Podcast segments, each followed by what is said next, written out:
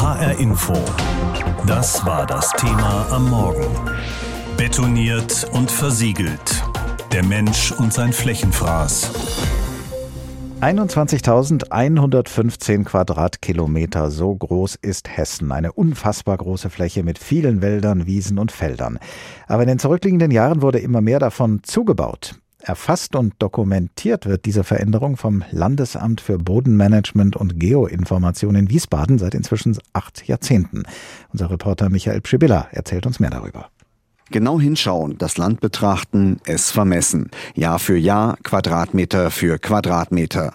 Das ist die Aufgabe von Kartografen und anderen Experten im Landesamt für Bodenmanagement und Geoinformation in Wiesbaden. Sabine Wolf hütet hier wahre Schätze. Die ganze Siedlungsgeschichte aus acht Jahrzehnten, die kann man hier im Archiv finden.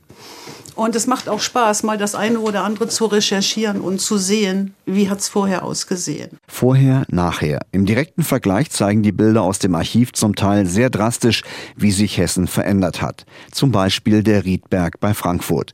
Die ältere Aufnahme von 1953 zeigt noch ausgedehnte Flächen mit Wiesen und Feldern. Hier haben wir auch noch ein Luftbild, das habe ich Ihnen auch rausgesucht. Da ist auch noch mal der Riedberg 1999 ja, aber es ist bebaut. Früher waren noch Äckerchen. Da konnte man noch zur Bonifatiusquelle laufen und auch noch schön spazieren gehen. Das ist jetzt halt eben nicht mehr der Fall. Ne? Ein Beispiel von vielen. Nicht nur im städtischen Umfeld, sondern quer durch Hessen ist in den zurückliegenden Jahrzehnten viel Land unter Beton und Asphalt verschwunden. Für Siedlungen, Straßen und Gewerbegebiete. Mit Folgen für Tiere und Pflanzen, Ökologie und Klima. Und täglich kommen rund zweieinhalb Hektar weitere Fläche dazu. Das sind mehr als drei Fußballfelder. Im Landesamt für Bodenmanagement und Geoinformation wird jede dieser Veränderungen dokumentiert. Traditionell mit Luftaufnahmen, inzwischen auch mit Laserscannern, erklärt Vermessungsexperte Thomas Lesch. Das Braune ist sozusagen der Boden. Und die gelben Punkte und die weißen sind Oberflächenpunkte, also zum Beispiel Gebäude. Und ich kann damit wirklich Zentimeter genau einzelne Objekte ausmessen, das ist genau die Methode, die man hier mit diesen Werkzeugen vollziehen kann. So kann Hessen im Computer virtuell nachgebildet werden, exakt und dreidimensional. Diese Modelle und Bilder sind Grundlage für alles, was in Hessen geplant und gebaut wird. Sie zeigen, wie unsere Siedlungen nach und nach immer mehr Land fressen. Sie liefern aber auch Argumente dafür, wie das in Zukunft verhindert werden kann. Die Mitarbeiter des Landesamtes für Bodenmanagement und Geoinformation haben Hessen jedenfalls fest im Blick. Eine Nation, die ihren Boden zerstört, zerstört sich selbst. Das hat nicht etwa jemand aus den Reihen der Grünen gesagt oder aus den Reihen einer Naturschutzorganisation, sondern gesagt hat diesen Satz vor mehr als 80 Jahren der damalige US-Präsident Franklin D. Roosevelt. Und wir in HR Info gehen heute Morgen der Frage nach, ob wir alle vielleicht gerade dabei sind, unseren Boden und damit uns selbst zu zerstören. Auf jeden Fall wird der Hunger nach Boden immer größer. Es wird immer mehr gebaut und immer mehr Bodenfläche wird dabei versiegelt. Auch hier bei uns in Hessen. Welche Folgen das für Umwelt und Natur hat, damit beschäftigt sich Dr. Christian Storm, Biologe an der Technischen Universität Darmstadt und erster Vorsitzender im Naturschutzbeirat Darmstadt. Mit ihm habe ich vor der Sendung gesprochen. Herr Dr. Storm, wie viel Leben steckt denn in einer Handvoll Boden? Was macht ihn so wertvoll? Ja, der Boden ist natürlich für uns zunächst mal unsichtbar, weil ja unter der Erdoberfläche steckt. Tatsächlich ist aber die Vielfalt an Organismen, die im Boden drinsteckt, fast unermesslich groß. Es gibt da so plakative Leitbilder, wo man zum Beispiel sagen kann, dass in einem Fingerhut von einem Boden bereits eine unermessliche Anzahl an Organismen steckt. Wir rechnen damit, dass das etwa eine Milliarde Zellen von Bakterien enthalten kann und über 100.000 verschiedene Arten. Also die biologische Vielfalt in so einem Boden ist über ein Vielfaches größer als das, was eigentlich auf dem Boden sich abspielt, obwohl wir das natürlich, weil wir es sehen können, eher äh, ermessen können.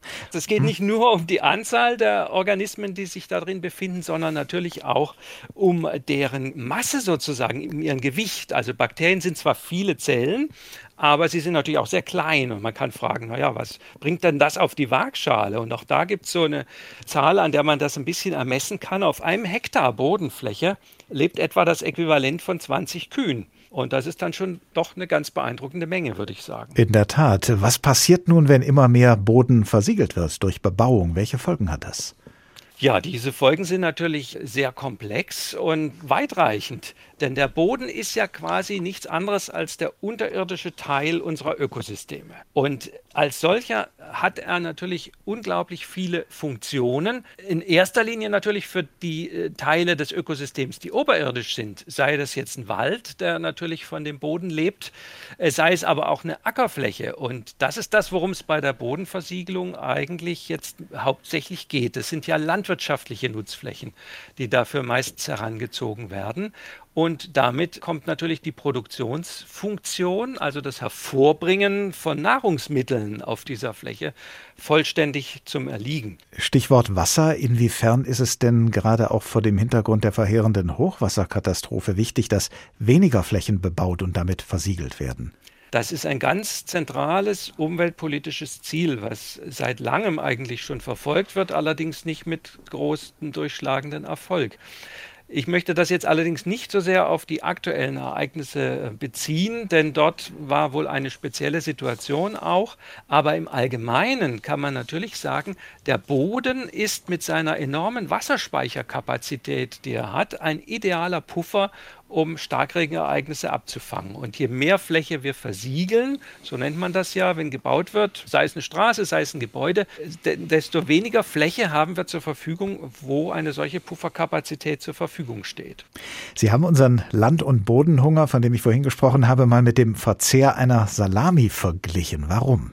Ja, das geht zurück auf das Bild des Naturkapitals. Wir haben im Grunde bei den nicht erneuerbaren Ressourcen ein bestimmtes Kapital, was uns zur Verfügung steht, zum Beispiel hier in Deutschland oder in Hessen, egal welche Bezugsfläche Sie jetzt nehmen wollen. Und das Wesen einer nicht erneuerbaren Ressource ist, dass sie eben begrenzt ist. Das gilt für bestimmte Rohstoffvorräte, aber das gilt eigentlich auch für dieses Paradebeispiel des Bodens. Denn wenn ich den Boden versiegle oder mit einem Gebäude zustelle, dann kann er ja eben die anderen Funktionen nicht mehr wahrnehmen. Und das Problem ist, dass die begrenzte Bodenfläche, die wir haben, dieses kostbare Naturkapital, dass dort quasi jedes Jahr eine dünne Scheibe abgeknapst wird. Und ich denke, es ist evident, dass das nicht ewig so weitergehen kann. Wir brauchen eine gewisse Mindestmenge an Flächen für die landwirtschaftliche, an die forstwirtschaftliche Nutzung. Und es kann nicht ewig so weitergehen, dass wir äh, immer wieder Siedlungs- und Verkehrsflächen auf Kosten insbesondere der Landwirtschaftsfläche bauen. Weil wenn wir immer wieder uns eine Scheibe abschneiden von der Salami, dann ist sie irgendwann weg, ohne dass man es gemerkt hat.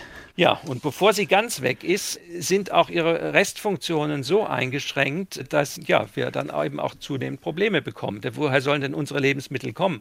Woher soll der Wasserrückhalt kommen und wo soll auch die Bindung von Kohlenstoff in den Böden stattfinden? Vielen Menschen ist nicht bewusst, dass in den Böden doppelt so viel Kohlenstoff gespeichert ist wie in der Atmosphäre. Und wenn wir dieses Speicherpotenzial zerstören, dann tragen wir dadurch natürlich auch weiter zum Klimawandel bei. Also es ist ja auch vernetzt und verknüpft, diese verschiedenen Krisen, die wir haben. Und leider steht der Boden ein bisschen ja, im Windschatten sozusagen der Klimakrise, die natürlich auch besonders wichtig ist. Aber sie hängen auch beide zusammen. Und Bodenschutz ist auch ein ganz zentraler Baustein für den Klimaschutz. Gegen Flächenfraß, also gegen die Versiegelung von Ackerland für Gewerbe- und Logistikgebiete, für Verkehrsflächen oder auch für Wohnraum, gegen diese fortschreitende Versiegelung wollte auch die schwarz-grüne hessische Landesregierung etwas unternehmen. Das Ausmaß der Bodenversiegelung in Hessen müsse verringert werden, hatte die Regierung vor drei Jahren erklärt. Was sie seitdem dagegen unternommen hat, sagt uns jetzt Anne Bayer aus der HR Info Politikredaktion. Bauen, bauen, bauen. Häuser, Straßen, Gewerbegebiete, Parkplätze, Industriestandorte. Täglich werden in Hessen dafür knapp drei Hektar neues Land gebraucht. Das bedeutet etwa drei Fußballfelder an Ackerfläche, Wiesen, Auenwälder verschwinden täglich unter Beton. Der Boden wird versiegelt mit der Konsequenz, das Wasser versickert bei starken Niederschlägen immer weniger im Boden. Stattdessen rauscht es direkt über die Kanalisation in Vorfluter, Bäche und Flüsse. Das kann ein Grund sein für schnelles Hochwasser. Allein deswegen hatte sich die schwarz-grüne Landesregierung vor drei Jahren vorgenommen, die Zahl der versiegelten Flächen bis zum Jahr 2020 auf 2,5 Hektar zu reduzieren. Festgehalten im sogenannten Landesentwicklungsplan. Dort stehe. Außerdem, so heißt es aus dem Umweltministerium, es sollen Brachflächen recycelt werden. Jede Gemeinde darf nur einen maximalen Bedarf an Wohnsiedlungsfläche haben. Es sollen lieber innerhalb als außerhalb einer Ortschaft neue Bauflächen entwickelt werden. Und man setze vor allem auf Aufklärung und Beratung.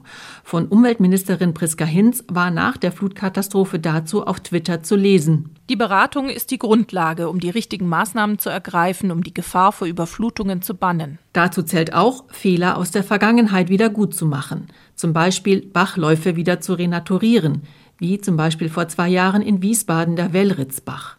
Damals stellte die Umweltministerin Priska Hinz das Programm 100 wilde Bäche in Hessen vor. Das Ganze dient dem ökologischen Hochwasserschutz, weil die Bäche sich wieder ausbreiten können, aber auch das Wasser verlangsamen weil sie so meandern, Kurven legen sozusagen, ist das ein wunderbares Programm. Ein Blick in die Statistik in den Jahren 2018 und 2019 zeigt, im Jahr 2019 stieg die Zahl der versiegelten Quadratkilometer in Hessen weiter an, jedoch etwas langsamer als im Vorjahr.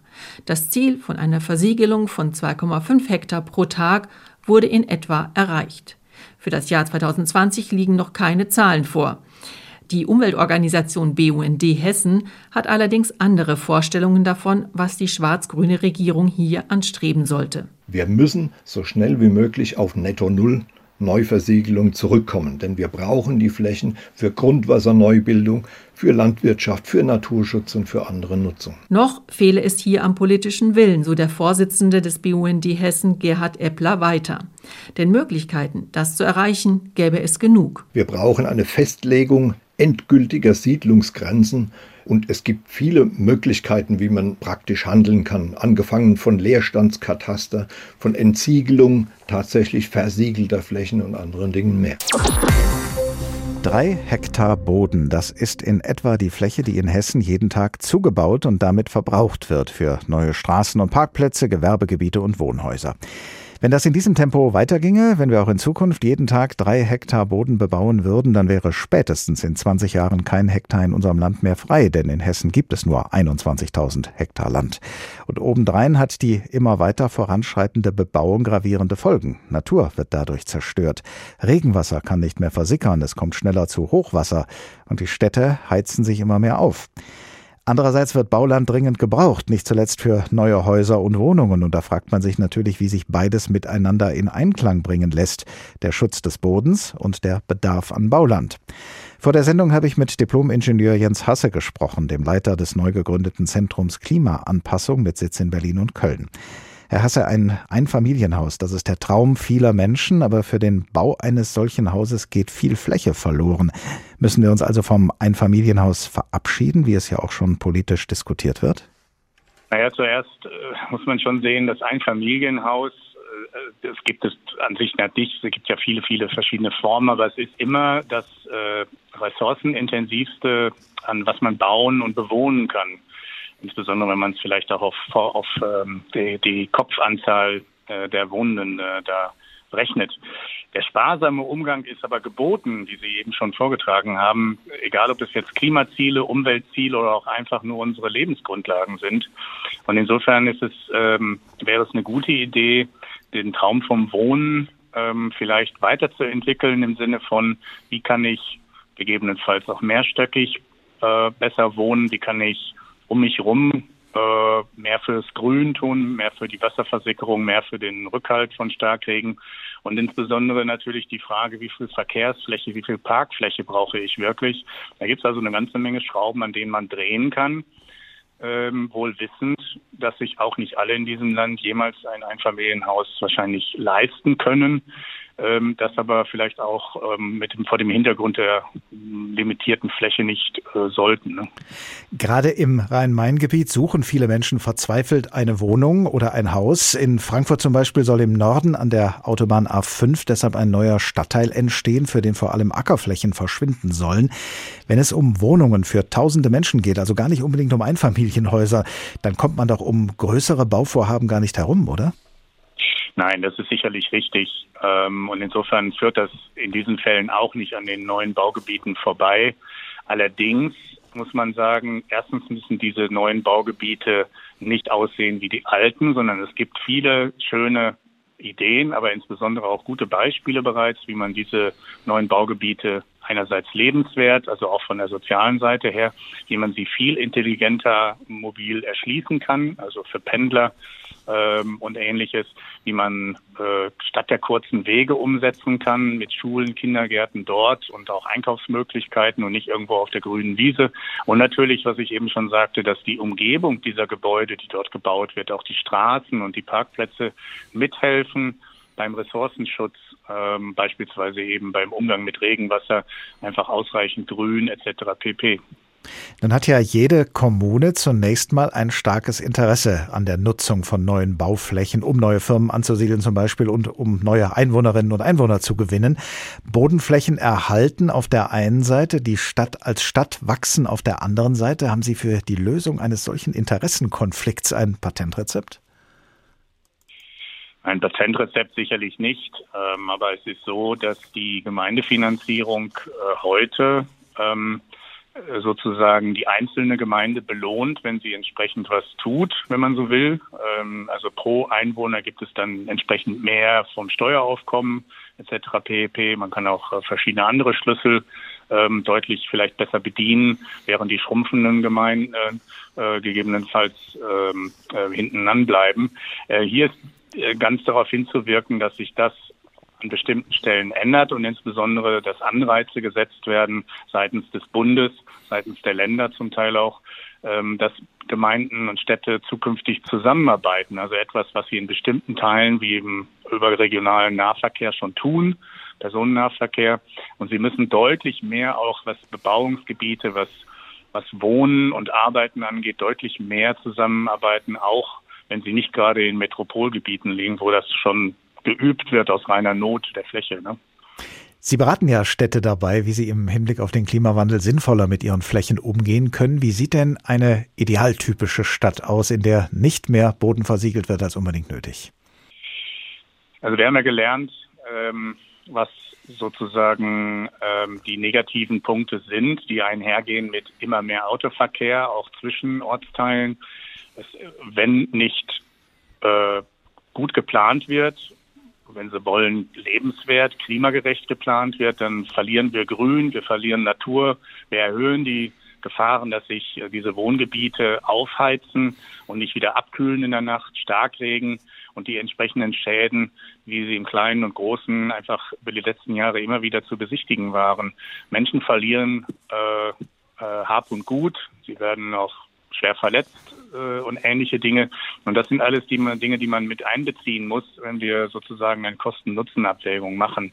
Im Positiven gesagt ist eine klimagerechte oder auch eine umweltgerechte Stadtentwicklung mit einer doppelten Innenentwicklung, also den Platz nutzen, den wir eigentlich schon in den Städten haben, höher bauen, ein bisschen in, äh, besser nutzen, äh, kreativer wirtschaftliche Standorte beispielsweise auch mehrstöckig denken, mit mehr Grün. Und dann entsteht auch etwas, was man eine attraktive Stadt, eine attraktive Region nennt. Und die ist garantiert ein Anziehungspunkt für zuziehende Firmen und, und Einwohner. HR Info. Das Thema. Wer es hört, hat mehr zu sagen.